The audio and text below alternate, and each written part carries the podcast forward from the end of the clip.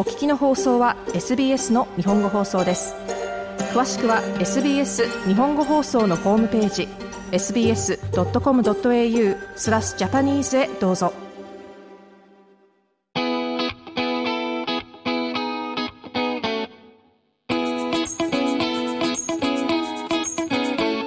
You're listening to SBS Japanese podcast, Bilingual Chit Chat, and I'm your host, Yumi Oba. In this podcast series, we welcome people with Japanese heritage or those who have connection to Japan and their culture. Perhaps you have visited the country before or you are learning the language.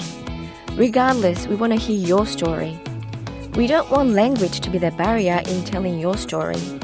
So here in Bilingual Chit Chat, we hear from talents and their families in both Japanese and English. 日本にルーツを持つ方、日本語を学んでいる方、 日本をこよなく愛する方、日本語を流暢に話せなくても自身のストーリーを伝えたい、日本への愛を話したい、そんなゲストに日英でインタビューをするポッドキャストです。So join me on this unique experience. For our very first episode, I'm extremely honored to introduce Japanese Australian pro surfer Kona O'Leary and his mother and former Japanese surfing champion Akemi Karasawa. For those who may not be quite familiar with the world of surfing, Connor is currently ranked 11th in the world.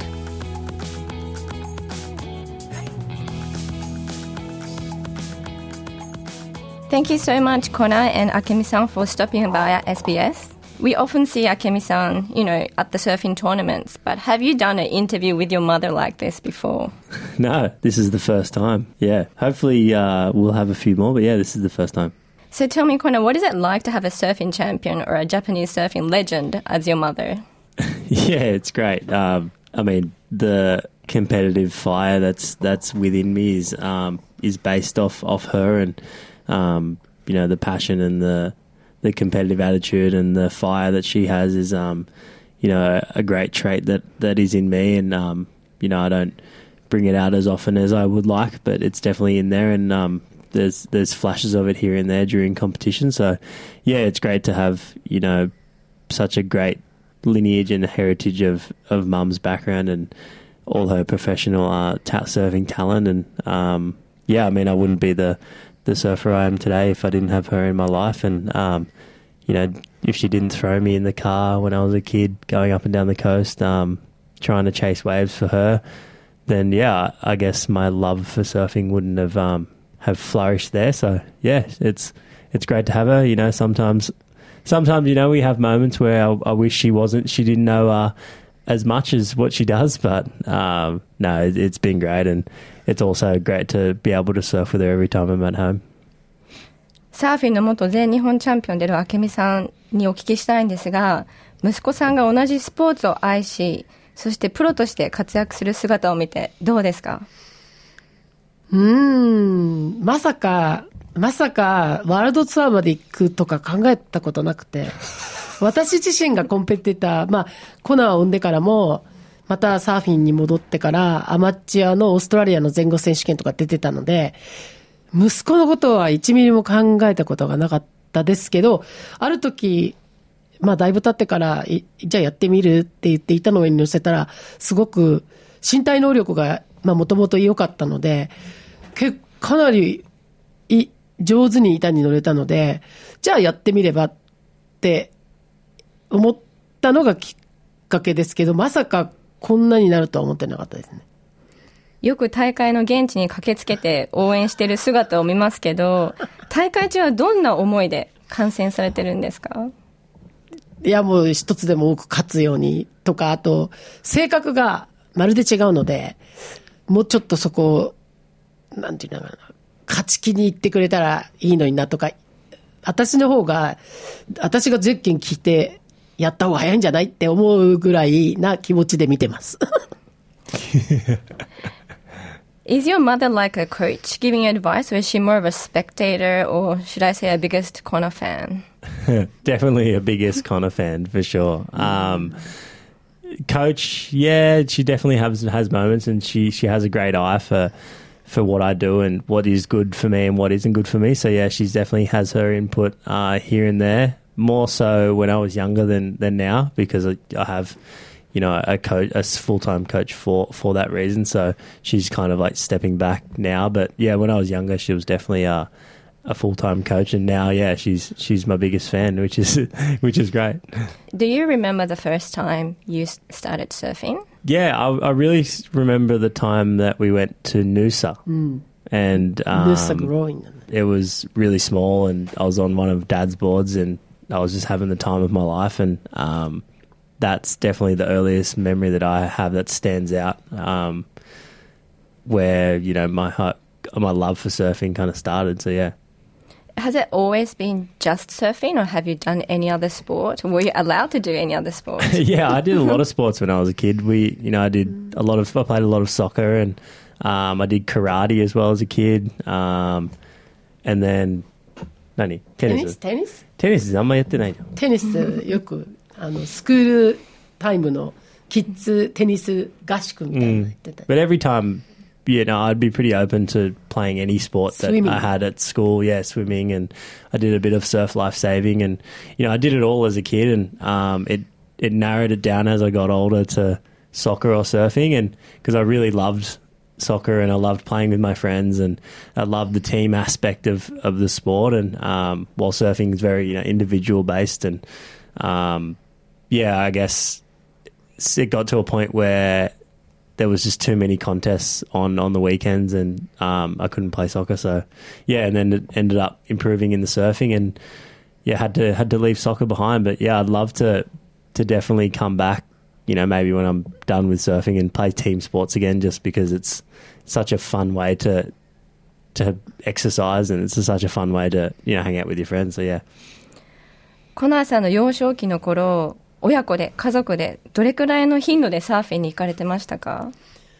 親子でっていうより私たちが常にサーフトリップ週末夫婦で行っていたのでもうベイビーの時から必ずホリデーはビーチそして動物園に一回行ったことあるんですよ。かわいそうだからじゃたまには。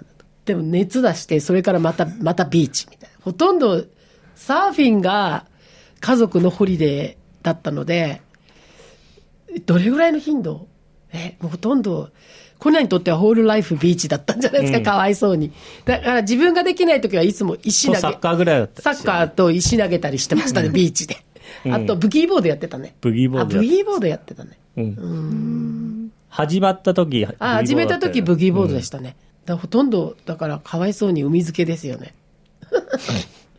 えそういう姿を見て、お明美さんはどの時点でもしかしたらプロになれるかもっていう感覚を持つようになりましたか？16歳ぐらいの時にグロメット、まあオーストラリアはグロメットのサーキットがまずあって、その次にプロジュニアのレベルがあって、で、最後に、えーワールドツアーの最初のレベル2みたいな、まあ J2、サッカーで言ったら J2 みたいなレベルに行くんですけど、グロメット終わった16歳ぐらいの時に、まあまあ、真ん中ぐらいの成績だったんで、じゃあこのまま行けば、ワールドツアーまでは考えたことなかったですけど、まあ、その時に合わせたプロジュニアに、とか、まあ選手にはなれるかなとは思いましたけどね。How about you, Connor? When did you think surfing could be your career? Um, Mum said sixteen. That's pretty early. I thought. I thought maybe a bit later. I thought maybe around twenty, um, where I kind of felt like I was growing and I was putting on muscle and um, doing the right things to improve and and I was slowly starting to see some results in events and and uh, yeah, it kind of gave me a little bit of confidence to go. Okay, you know, I'm I'm getting there to where I where the world tour and the that goal is. Um, why not just keep going and um, keep doing the right things to be able to get there? And yeah, so around twenty. I guess people who don't know surfing don't realize how difficult it is to get to where you are to be the top 50 or so in the world. What was your motivation to, you know, to aim aim there and actually get there?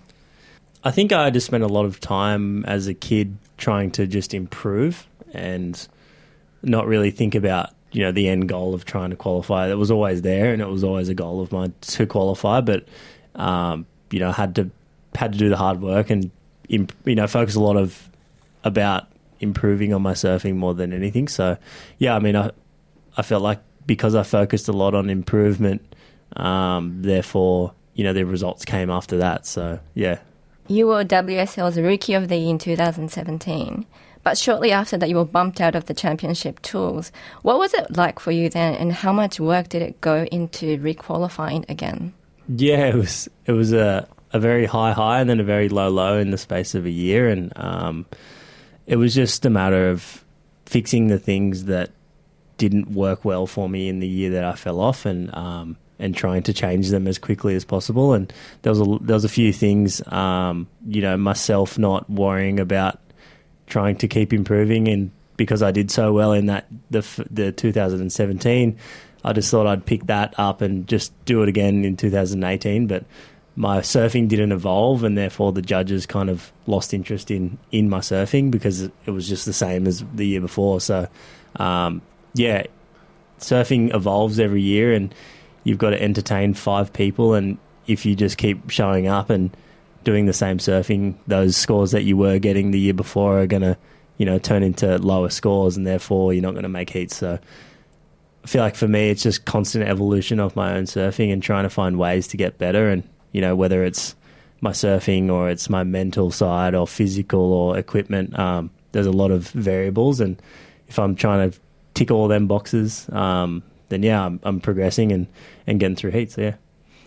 一度降格した選手がまた CT に返り咲くっていうのは本当に大変なことだと聞くんですけども、明美さんはこの期間どのようにコナーさんを支えられましたか支え、もうその頃には私はあまりそばに、もうレノックセットのに住んでいたので、支えるっていうか、まあたまに帰ってきたら美味しいご飯を作ってあげるとか、もうとにかくひたすらコナに集中しないように、自分がいっぱいサーフィンしてました。だから別に親らしいことはあまりしてないけど、でも私より父親がやっぱりすごく支え、サーフボードのこととか波のこととか、そういう意味で相談に、相手には素晴らしくこう、忍耐強いから、私はすぐ切れますけど、父親が忍耐強いから多分その、そこの部分はずっと何、モチベーションキープで、絶対にネガティブなこと言わないですし、だかといってポジティブすぎない、すごいバランスのいいお父さんがいるってよかったなと思います。お母さん何もしてないよね。お母さん怒ってばっかりなの。ね怒りばっかりで。え、だって私たちの時って怒られて成長するでしょ？だって褒められたことないですもん。私、昭和35年生まれですけど、褒められて育ったことがないので、なんか怒られるとそれに奮起して頑張るみたいな。だからもう人に負けたらやって、うちの母とかもめちゃくちゃ怒り、怒るっていうか、もう本当家出てけぐらいのノリで、なんか例えばや、負けたりすると言ったりするんですよ、母親も。だから、ここ、じ、かといって自分が育てられたようにしか育てられないでしょ自分の子供って。すごく難しかったですね。自分の子供には違うんだなと思って、ある時気がついて黙ったら勝てるようになりましたね。本当。ね。ね。What were some of the biggest changes you went through, like both physically and mentally during this time? I've got a really good team around me at the moment, and um, you know my strength and conditioning coach just lives around the corner from me at Lennox, and um, I've also been working with a sports psychologist, and um, yeah, I think the mental side of surfing is is just as important as the physical, and um, we've got to learn to handle our emotions and um, and learn how to deal with them instead of you know reacting to to the to the thoughts that come through our mind during during heats and during events. So yeah, it's great to have those tools um, from a professional like a sports psychologist to to be able to tell you the tools um, that you need to take. Um, you know when those thoughts come in. So yeah, been working with with him for a number of years now, probably like five or six years, and yeah, the physical side is just um, maintenance on trying not to get injured. Um, surfing such a a weird sport where you know we can get injured so easily because there's so many variables with the ocean and the waves are so powerful. So yeah, the the physical side is just training my body so I can get put in positions, awkward positions in the in the surf that you know so I don't break or, or my knees don't pop or something like that. So yeah. Mm. And one of the visible change that we saw after you came back was the addition of the Japanese flag on your wetsuit, alongside the Australian flag, of, of course. So why the addition? Yeah, well, it's it was funny during COVID. We had you know the world tour was cancelled for the year, and um, we had a lot of time to think. And I just think you know the Japanese culture uh, is in me. You know, I'm half Japanese, and um, I have such a great base of fans and and friends and family over there, and um, you know, it came with a with a few years of maturity, and it just came to thought, why not? You know, if I can represent both um, Australia and Japan at the highest level, um, you know, it might motivate kids from Japan as well as you know motivate kids from Australia that they can do it, and if I can do it, they can do it. So yeah, it's just another um, it's a great way to be able to represent the Japanese culture and the Japanese heritage of, of surfing in the community um, at the highest level because there isn't, uh, you know, there's only Kanoa there at the moment. So, yeah, to be able to represent two nations um, at on the world tour is something that I think is is pretty cool, and um, yeah, going to keep doing it. 自分の意思でこの日本の国旗をつけたと聞いたんですけども、明美さんはどう思われましたかいや、私はもう本当に嬉しいですけど、 コナのワイフが、あの、その頃 WSL のワールドツアーが、あの、国旗を2つつけてもいい人が出てきたんですね。例えば、まあ、あの、なんだっけ、LGB だっけ、LB LGB? の人が、あの、がつけ、つけたり、アボリジネの人が、アボリジネないけど、うん、アメリカの人がハワイの国旗つけてたり、あったんで、コナのワイフが気がついたみたいな。え、じゃあ、日本の国旗入れさせてもらったらいいんじゃないって言ったら、WSL っていうかワールドツアーサーキットの方が乗り気でつけていいよって言ったから、うん、日本の国旗つけたんだよ、マミーって言ったから、えー、そんなすごいことできんのって言ってひたすら喜びましたね。うん、ていうか日本の、あの、もう私がサーフィンしてる時からの知り合いとかがみんなやっぱりコナの子供の時から知っているので、すごい応援団が半端ないんですよ。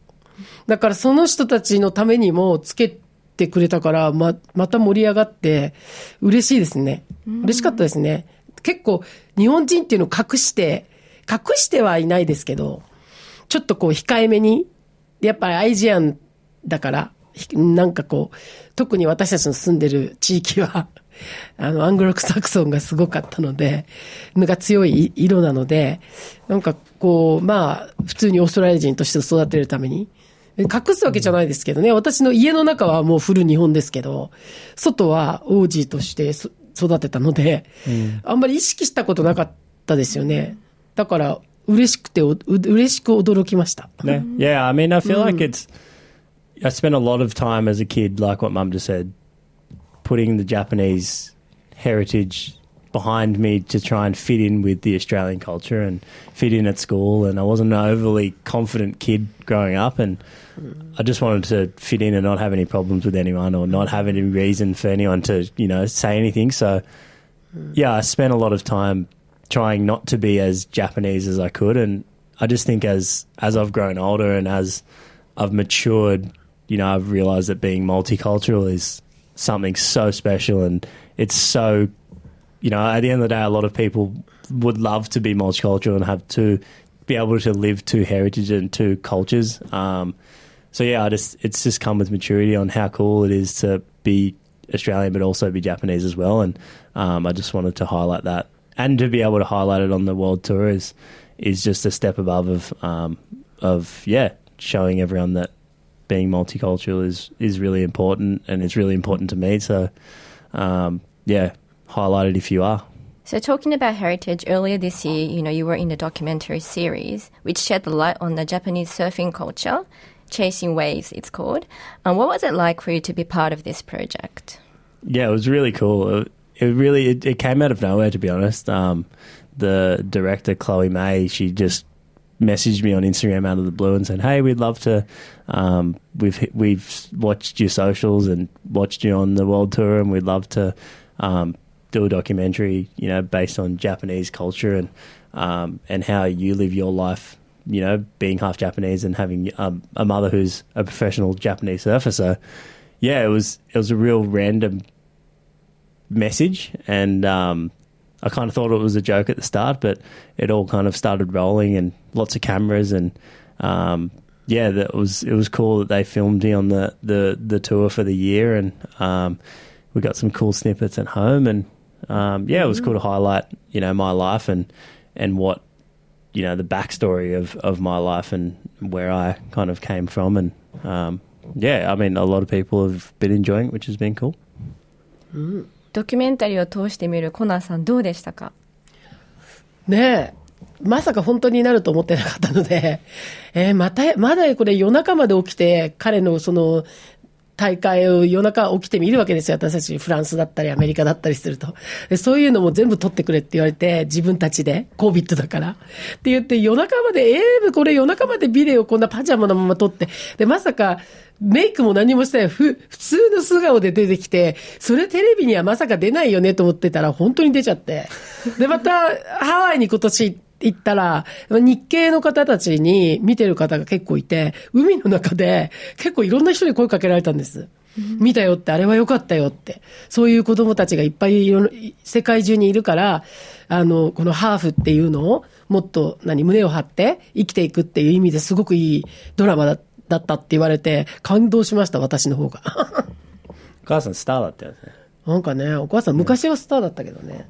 ディズニープラス、え、その、ドキュメンタリーもスターだった。ドキュメンタリーなんか変な、あの、日本語の吹き替えがなんか異常にお面白かったかも。でも、すごい、あの、見てくださった方には、いい、好評、好評な意見をいただきました。今この日本とオーストラリアのヘリテージの話が出たんですけど、実は次のオリンピック日本代表を目指してるっていうのを聞いたんですけど、教えていただけますか？目指してるみたいなんです。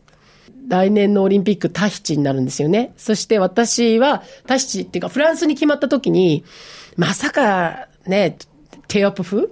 っていうリーフブレイクでやるとは思ってなかったので、ああ、フランスなんだと思ってたら、いきなりその2年、え、2年ぐらい前、え、1年半ぐらい前に発表されて、フラン、チョポでやるって、あまあ、その、すごい世界一のリーフブレイクでやるって言われたんで、ええー、と思って。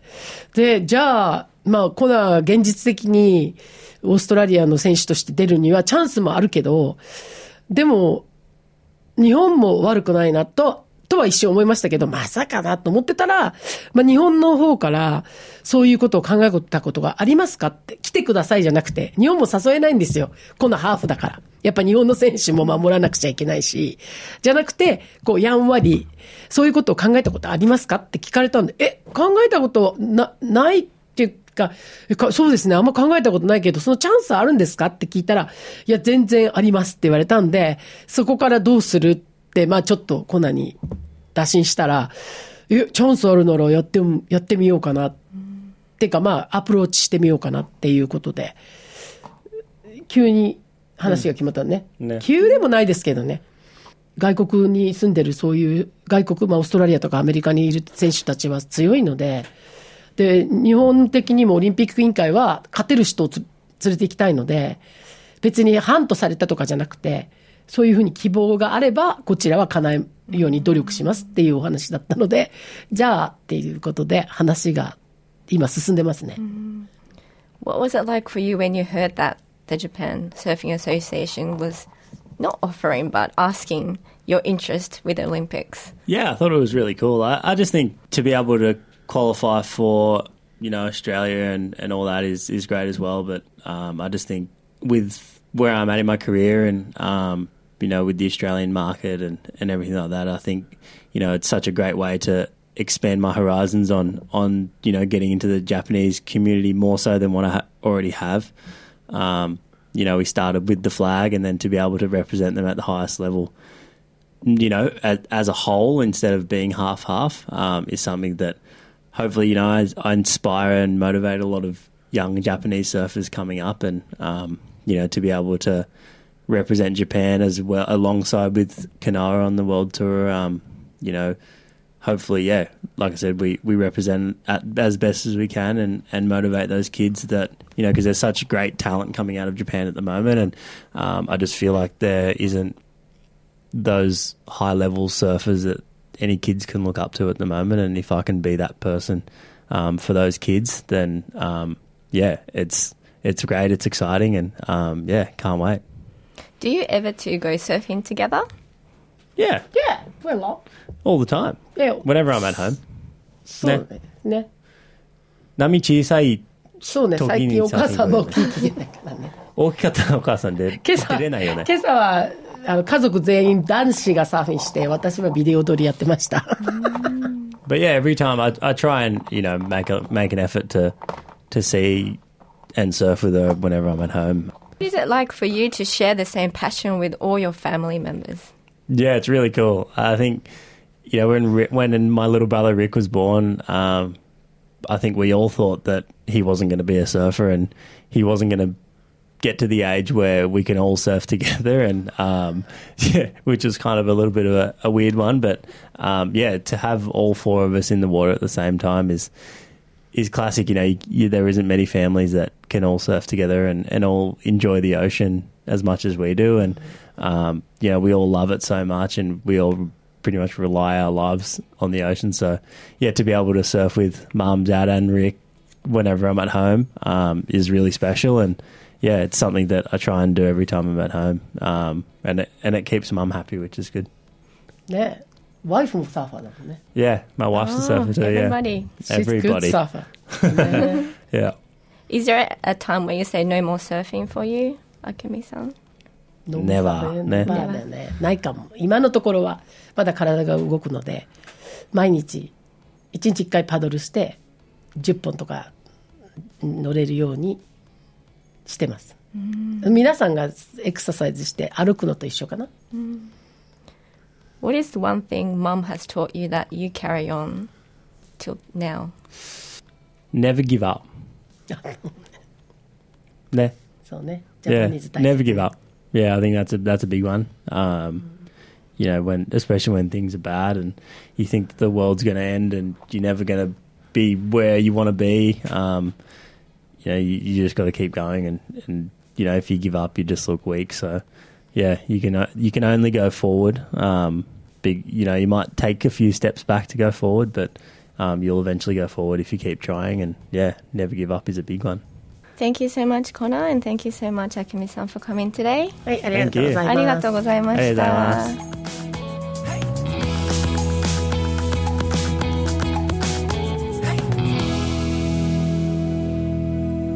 This was SBS Japanese podcast Bilingual Chit Chat.